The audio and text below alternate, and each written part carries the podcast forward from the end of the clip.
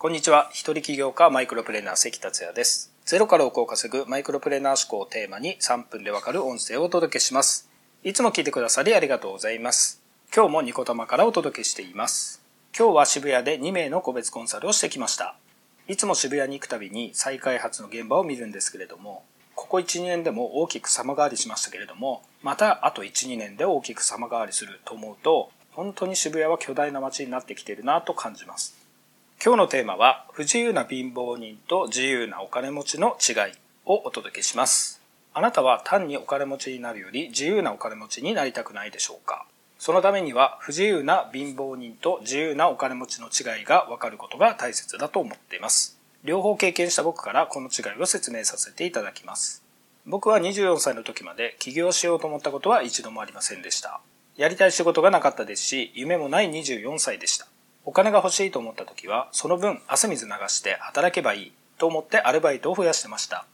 例えばガソリンスタンドのバイトが終わったら、次はカラオケボックスに行って深夜から朝までバイトをしてました。また1年だけサラリーマンで塾に勤めたこともありますが、その時も塾が終わると深夜から朝まで水商売のバイトをやってました。25年以上の前のことなので、今のように PC やスマホで稼ぐ時代ではなかったですし、企業自体が手軽にできる時代でもありませんでした。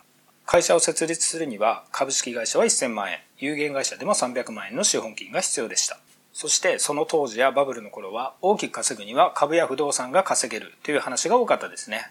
ただ僕は稼ぐためにはとにかく長時間働けばいいと思っていたわけです。24歳の時、たくさんの成功者の話を聞いたり本を読んだりした時にかっこいい大人になりたい、起業して自由な人生を手に入れると決めました。自由になるのは長時間働く稼ぎ方をいつまでも続けてはダメだと分かりました。ただそれを頭の中で分かっていてもどうやれば自由なお金持ちになれるかを分かりませんでした。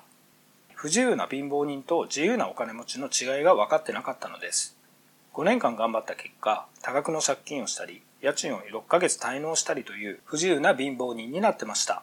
その後も紆余曲折あり、ようやく不自由な貧乏人と自由なお金持ちの違いが分かりました。その転機はインターネットを使い始めたことからです。自由になれる手段の一つにインターネットは外せないものです。理由は細かく説明する必要はないかと思いますが、インターネットを上手に活用すれば、時間、場所、お金、仕事、人間関係が自由になります。